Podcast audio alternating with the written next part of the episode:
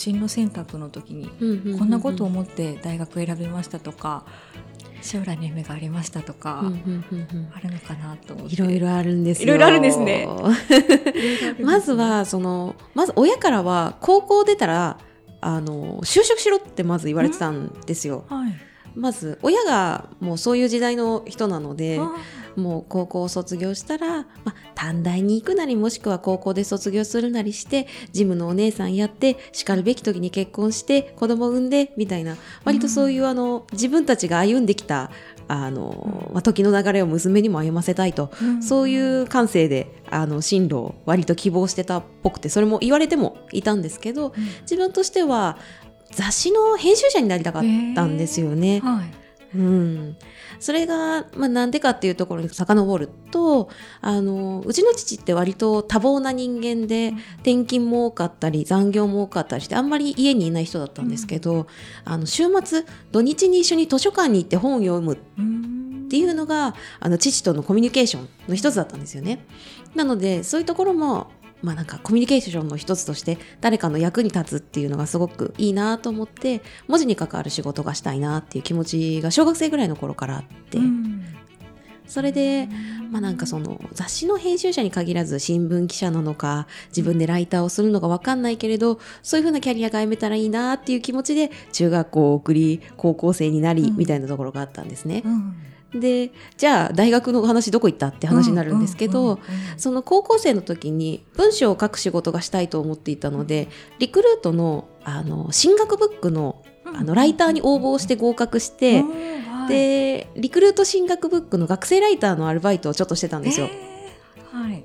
やっぱりちょっとやってみないと分かんないよねと思って、うんなのでそこでライターを少しやらせてもらって決命誌にインタビューに行くとか、うんすごい。ありがとうございます。はい。雑誌の編集者の方にあのインタビューしに行くとか、うん。あのまあ、職業カタログみたいなのを作るっていう仕事だったんですよね。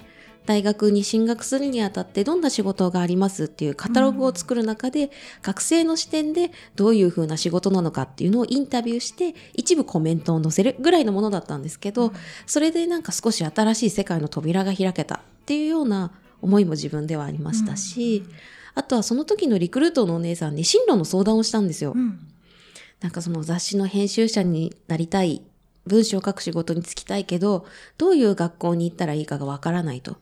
どういう、まあなんというか人生を歩んだらそういうキャリアに行けるのかがわからないと。いう相談をしたら、その、まだ未来はわからないから、あの、視野が広げられる学部、学校に行きなさいっていうようなアドバイスをもらったんですよね。うん。なので、あの、自分としてはその時世界史が好きだったっていうこともあって、世界を広げるっていう意味においては、国際関係学部に行くと面白いんじゃないかと思って、うん。いろんな国、いろんな世界、いろんな人を知ってみたいと思って、うん。国際関係学部を選んで大学に進学した。っていう背景がありました。そうなんですね。でもご両親はそれで大学進学ってことには特にコメントはされなかったんですか？反対だったんですけど、うん。まあ、黙れ、学費は自分で出すっていう話をして、うん。奨学金を自分で取って、あの、はい。大学に行くことにしたんですよね。うんうんうん。だから本当は、その、まあ、子供をの面倒を見るのが好きとかっていうのもあったので、うん。その保育士さんとかになったりして生きるみたいなところもうっすら考えたりもしたんですけど、うんうんうん。あの、なんか自分働くのが好きだなとか、一生懸命何かに打ち込むのが好きだから、なんとなく、割と家庭に入るよりも働き続ける人生になりそうだなって高校生ながらに思っていて、うん。であれば職業の幅が広げられるのってその当時だと大学に行った方が良さそうだなって自分ではもともと思っていたところがあったので、うん。もうここは一回もう奨学金という借金を背負ってでも投資すべきだとうん。自分で考えて、で、かつその保育士とかそういうあの LINE も考えたんですけど、うん。すごい失礼ながらあの、あの、賃金の関係がニュースになってた時期だったんですよ。で、うわ、もしかしたら私生きていけないかもしれないっていうのを思っうんて、っていうところでいくと、やっぱりちゃんと自分のやりたい夢を追いかけようっていうふうに思ったっていうのもあって、うん大学でちゃんと勉強しようって思って、ちょっと入ることに。しましたという感じなんですね。そうです。投資しようって思ったんですよね。どうですか？その大学生活だったり学べたこととかでそうですね。大学受験自体は、うん。正直自分の希望する大学には全然入れなくって、うんうん大重志望の大学に入って、うん。センター試験で受かったことも忘れてた大学に入って、うんそうだったんですね。そうそうそう。入学式の時に初めてその大学にマップを見ながら行って、見学にすら行ってないっていう、うん。っていうところではあったんですけど、うん。あの、自分のやりたい分野の、あの、うん勉強の内容ではあったので、うんうん一生懸命ゼミに通ったりとか、うん。もう図書館に住んでるねって言われるぐらい図書館にいたりとか へー。しましたね。学ぶのが好き。うん、なんか興味のある範囲をうん。一生懸命、あの、調べていくっていうのがすごく好きみたいで、うんうんうんだから、すごい、そういう意味では大学に行ったのは向いてたなうんと思います。じゃあ研究というか、ぐっと、うんうんなんだろう、その分野に集中して掘り下げていくみたいなのが楽しいっていうそうなんです。すよ。へえうんじゃあ大重志望ではあったけど、すごく充実したというか、やりたいことができたみたいな感じ。うんうんそうですね。うんちょっとまあ大学のメンバーからは割と浮いてはいたんですけど、うんみんななんか遊びに命をかけるみたいな感じの子が多かったので、うんうんうんうんあの、なんか朝一限からびっちり入れてるうん。私みたいなやつって割と珍しかったのへで、ー。で、奨学金だけだとちょっと心配だったので、うん。あの、バイトもして、うん。ちょっとまあそれを何かの勉強の足しにしたいなと思って、貯めたりとか、まあ学費を支払うのにも使いましたけど、うんうんで、大学ではアメリカ留学が必須だったので、うん。アメリカに留学を半年、あの、マストでしなきゃいけなかったので、う行っんて、っていう時のバイト代を足しにしましたうね。んそうなんですね。はい。じゃあ本当に視野が広がってっていう感じうんですね。はい。親元を離れたのが、その時が初めてだったんですよ。うんうんうん。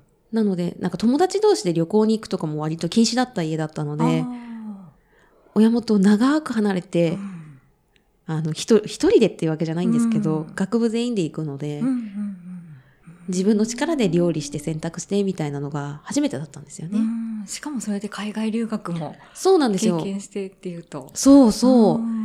海外にも行ったことなくって、もうなんか自由度マックスって感じだったんですよね。それも結構自分の中では価値観の変化だったりきっかけがあった出来事ですか？いや、ありましたね。やっぱり日本って綺麗に整備されてるんだなとか、ご飯が美味しいんだなっていうありがたみうんうん。うんうんを学ぶとともに、やっぱりそのアメリカの自由さ、うん。あとは発言しなければ、あの、相手は分かってくれないのだっていうことを強く学んだっていうのはん。ありましたね。うん。意見をきちっと持たなきゃいけないとか、うんうんうんでも意見を持つためには、情報を知ってなければ意見が持てないとか、じゃあより勉強していかなきゃなみたいな気うん。持ちになりますよね、きっと。そうですね。ねうんうん。いい投資をしましたね。いい投資しましたね。かちょっとまあ莫大なお金でしたけど。もちろんですよね。うんうん。うん。でもやっぱりその学んでいきたいとか、うんうん。なんかそういう思っていたような仕事に就きたいってなった時に大学に行っていた方がうんうん。やっぱりいいなって感じますかね。なんて言うんでしょうね。うんあのー大学に行ってた方がいいかって言われると、行くのは悪いことじゃないとは思うんですけど、うんあの、勉強したいっていう気持ちがないのであれば、うん行かない方がいいかなとは思います。あお金の問題で。ーうんうんうんううんん学びたい分野とかがそうです、そうでです。あればっていう感じなんですよね。であれば、早めに社会に出て経験積んだ方が、うんもしかしたらうんためになることもあるかもしれないし、うん。働きながらでも学べることってたくさんあるので、本を読んだり、こうやって人と話したりすることから、うん。刺激だったり学びを得るっていうことはできるので、うん。必ずしも大学に行くことがマストではないと思います。うん。でも、のぞみさんとしては、すごくいい経験ができた感じがありますね。そうですね。うん。やっぱり教授も、あの、かなり仲良くさせていただいてたんですけれど、うんそこの専門分野を学ばれてる人なので、話すだけで、あの、すごい深く教えてくれたりするんですよね。うんなんかそういうのもすごい素敵だなと思って。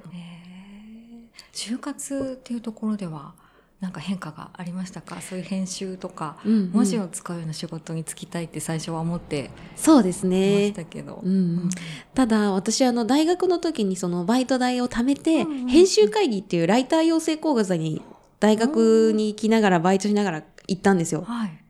で、ライターを志望されてる方、編集者としてプロで働いてる方の話を聞いたりとかうんする中で、あ、自分にはこの胆力やアイデア力ないなって思っちゃって、あそれで結局就活の時は出版社を一社も受けませんでしたーあ、。そうなんですね。うん。ないっていうのは自分にはそういうのが浮かんでこないなとか、能力が。いや、文章を書くためにもうものすごい量の、うん。あの、やっぱり勉強量というか、うん。そのインプットをたくさんした上で、あの、みんなが知らないことを掘り出すための、あの、質問を練っていくみたいなところがあったり、うん。あとはアイデアを一つだけじゃなくてたくさん出さなきゃいけないっていうような課題もあったりして、うわ、全然出てこない。そうなんですね。そうなんです。なんか自分にはそこの引き出しがないっていうふうにも思ったし、うんその文章を書く。技術とかはもしかしたら勉強したら身につくかもしれないけれど、なんか自分書ききれなかったんですよ。課題として与えられた、その、何文字で、何のテーマで、どういうのを書いてきてねっていうのがあったんですけど、うん。自分やりきれなくって。ええそしたら、これがやりきれないんだったら社会に出るの無理だなっってちょっと思ってしまったところがあっそうなんですね。て、結局出版社を受けず、うん、で、私の場合、あの、100社ぐらいエントリーシート落ちて全落ちしたんですよ。うん 全落ちなんですね。そうなんです。片っ端から出して、エントリーシートで落ちたのがほとんどですけど、稀に、まあ、面接行けたものも、うんなんか最終面接で落ちちゃうとか、んんうん結構そういうのがあったりして、うん私の場合、あの、なんて言うんでしょう、キャリアセンター、大学のキャリアセンターだったりとか、うん友人をあんまり頼らないで、独自で考えて独自で動くっていうのをやってしまったがゆえに、うんその客観視されてないエントリーシートをただただいろんな会社に送りつけたっていうところがあったので、全然通らなくって。とりあえず送りまくろうみたいな感じで。そうです、そうです。どっか箸にも、箸にも引っかかるでしょみたいな。こんなに棒にも引っかからないとも思わなくて。ああ、そうなんですね。じゃうんあかなり就活は苦労されて、しましたね。かなり長く活動しました。うん長期間に。そうですね。やってしまった3年の、うん、冬ぐらいからちょいちょい聞きに行って、うん結局決まったのがもう本当卒業間近でした。ああ、そうなんですね。じゃあその最後、その会社だけに決まったという感じなんですか？そうですね。うんもう滑り込みでそこに決めたっていう感じですね。途中親のコネで会社っぽいって突っ込まれそうになったんですけど、うん。なんか親のコネで会社を決めてしまうと、うん。そこで例えば勤め始めたとしたら、うん。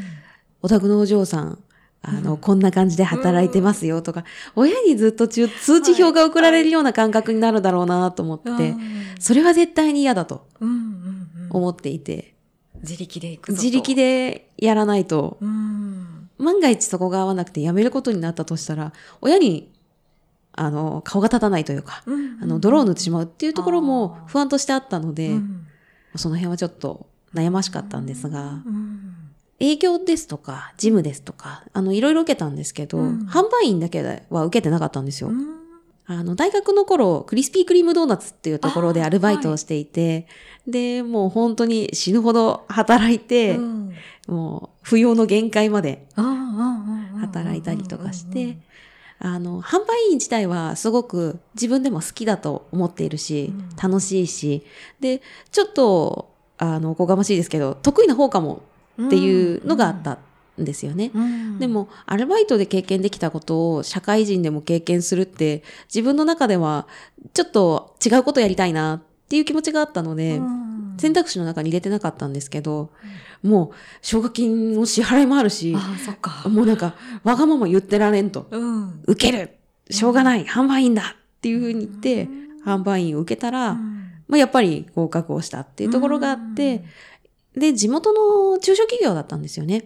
なので、もう親も喜んで、手元に娘が残るとああいうことで、うん。そこで働くことになりましたとうんいうのが私の新卒の就活でした。